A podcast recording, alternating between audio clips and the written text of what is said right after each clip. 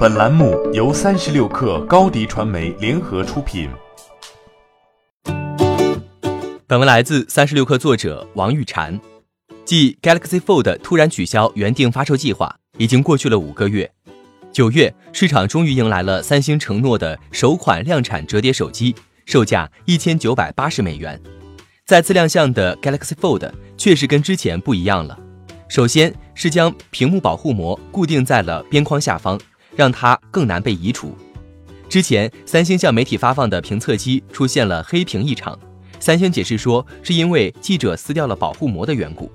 但原版 Galaxy Fold 的保护膜确实轻轻一揭就能拿掉，而且三星没有在任何说明书中强调不能撕掉它。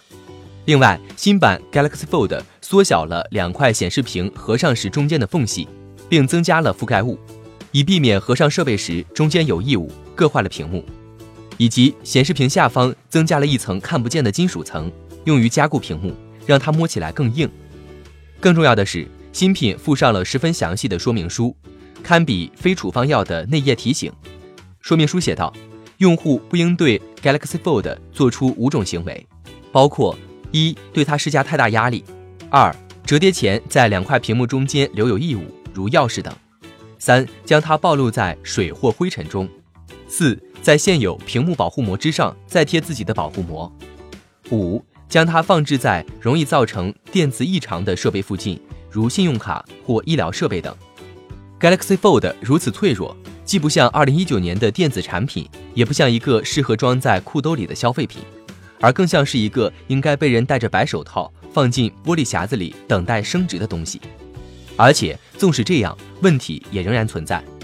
有人拿到新机一天后就发现。屏幕中间出现了一块不定型的斑点，它展示的图片显示，这块斑点位于屏幕中间，直径约一厘米。记者强调，他既没有把手机摔在过地面上，也没有进入过液体或者踩在脚下，折叠时中间也没有加过异物，保护膜也没有肉眼可见的损坏，但这个斑点就是出现了。他现在已经把手机寄回给了三星，等待对方回复。三星大概是预料到了这种问题。因此，特别提供了更换一次屏幕的机会，价格为一百四十九美元。但需要注意的是，这种优惠还仅适用于在二零一九年十二月三十一号之前购买的用户。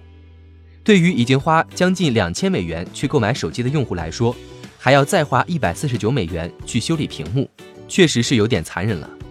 但出人意料的是，Galaxy Fold 的预售还很成功。本月，韩国接连两次开放预购，皆在短时间内全数售罄。英国、德国、新加坡、法国等地区的存货也被抢购一空。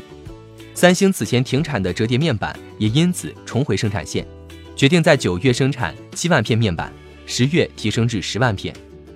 有人评论说，至少三星值得赞誉，毕竟他是第一个吃螃蟹的人。欢迎添加 baby 三十六克 b a b y 三六 k r 加入克星学院。每周一封独家商业内参，终身加入学习社群，聊风口谈创业，和上万课友一起成长进化。高迪传媒，我们制造影响力。商务合作，请关注新浪微博高迪传媒。